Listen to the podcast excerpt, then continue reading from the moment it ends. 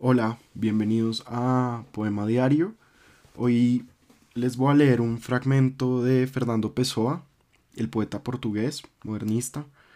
Eh, no es propiamente un poema, aunque yo creo que sí lo es y tal vez es la mejor manera de entenderlo.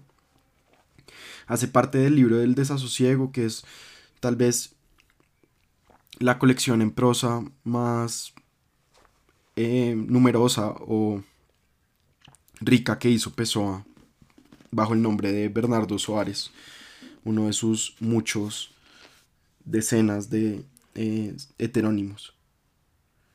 Em, es uno de los fragmentos que para mí son más bellos de lo que escribió Pessoa y tal vez de lo que se ha escrito en, de lo que se escribió en el siglo XX en, en la literatura. Es, se llama Marcha fúnebre para el rey Luis II de Baviera. Eh, está, como les digo, en el libro El desasosiego y esta traducción es de perfecto cuadrado. Marcha fúnebre para el rey Luis II de Baviera. Hoy, con más retraso que nunca, vino la muerte a vender en mi umbral. Delante de mí, más retrasada que nunca, desplegó las alfombras, las sedas y los damascos de su olvido y de su consuelo. Se sonreía de ellos a modo de elogio, sin importarle que yo la estuviera viendo, pero cuando me dio la tentación de comprar algo, me dijo que no vendía. No había venido para que yo quisiera lo que me mostraba, sino para que, por lo que mostraba, la quisiera ella. Y de sus alfombras me dijo que eran las que se disfrutaban en su palacio remoto, de sus sedas, que no se vestían otras en su castillo en la sombra, de sus damascos, que mejores todavía eran los de los tapices que cubrían los retablos de su estancia más allá del mundo. El apego natal, que me prendía a mi umbral desvestido, con un gesto suave lo desató. Tu hogar, me dijo, no tiene lumbre. ¿Para qué quieres tener tú un hogar? En tu casa, dijo, no hay pan. ¿De qué te sirve tu mesa? Tu vida, dijo, no tiene quien la acompañe. ¿Qué te puede seducir de la vida?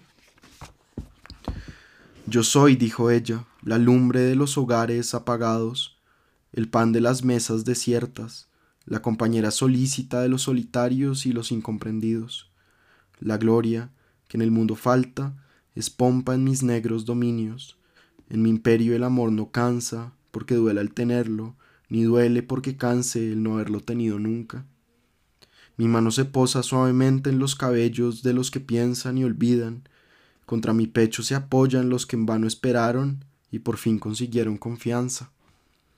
El amor que me tienen, dijo ella, no tiene pasión que pueda consumir, celos que hagan desvariar, olvido que desluzca. Amarme es como una noche de verano, cuando los mendigos duermen al relente y parecen piedras a la orilla de los caminos. De mis labios mudos no salen cantos como los de las sirenas, ni melodías como las de los árboles y las fuentes, pero mi silencio acoge como una música imprecisa, y mi sosiego acaricia como el torpor de una brisa. ¿Qué tienes tú? dijo ella, que te ligue a la vida. El amor no te busca, la gloria no va tras de ti, el poder no te sale al encuentro. La casa que heredaste, la heredaste ya en ruinas. A las tierras que recibiste, la helada les había quemado sus retoños y el sol abrazado sus promesas. Nunca viste sino seco el pozo de tu quinta. Se pudrieron, antes de que las vieras, las hojas en tus estanques. Las malas hierbas cubrieron los bulevares y las alamedas por donde tus pies nunca pasaron. Pero en mis dominios, donde solo la noche reina, encontrarás consuelo, porque no tendrás esperanza encontrarás olvido porque no tendrás deseo, encontrarás descanso porque no tendrás vida. Y me mostró cuán estéril era la esperanza de mejores días cuando no se había nacido como un alma con que obtener días mejores. Me mostró cómo el sueño no puede consolar porque la vida duele más al despertarse. Me mostró cómo el sueño no puede descansar porque está habitado por fantasmas, sombras de las cosas, rastros de los gestos, embriones muertos de los deseos, despojos del naufragio de vivir. Y así diciendo iba doblando lentamente, devorándose más que de costumbre sus alfombras que a mis ojos tentaban, sus sedas que mi alma codiciaba, los damascos de sus retablos donde ya mis lágrimas caían. Porque has de intentar ser como los otros si estás condenado a ti, para que has de reír si cuando ríes tu propia alegría sincera es falsa, porque nace de tu olvido de quién eres.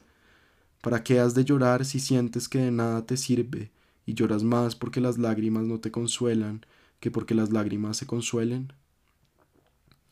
Si eres feliz cuando ríes, cuando ríes vencí. Si entonces eres feliz por no acordarte de quién eres, cuánto más feliz no habrás de ser conmigo, donde ya nunca te acordarás de nada. Si descansas perfectamente, si acaso duermes sin soñar, ¿cómo no has de descansar en mi lecho donde el sueño nunca tiene sueños? Si por un momento te elevas, porque ves la belleza, y te olvidas de la vida o de ti, cuánto no te elevarás en mi palacio, cuya belleza nocturna no sabe de discordancias, ni de edad, ni de corrupción, en mis alas donde ningún viento perturba los reposteros, ningún polvo cubre los respaldos, ninguna luz decolora poco a poco los terciopelos y las estofas, ningún tiempo hace amarillear la blancura de los adornos blancos. Ven a mi cariño que no sufre mudanza, a mi amor que nunca seca, bebe de mi copa que no se agota nunca, el néctar supremo que no marea ni amarga, que no repugna ni embriaga. Contempla desde la ventana de mi castillo no la luz de la luna y el mar, que son cosas hermosas y por ello imperfectas, sino la noche infinita y materna, el esplendor sin fisuras del abismo profundo. En mis brazos olvidarás hasta el camino doloroso que te trajo hasta ellos. Contra mi pecho no volverás a sentir ni siquiera el amor que hizo que los buscaras. Siéntate a mi lado, en mi trono, y serás para siempre el emperador indestronable del misterio y del Graal. Coexistirás con los dioses y con los destinos en no ser nada, en no tener aquí ni allí, en no precisar ni de lo que te sobre, ni de lo que te falte, ni siquiera de lo que te baste.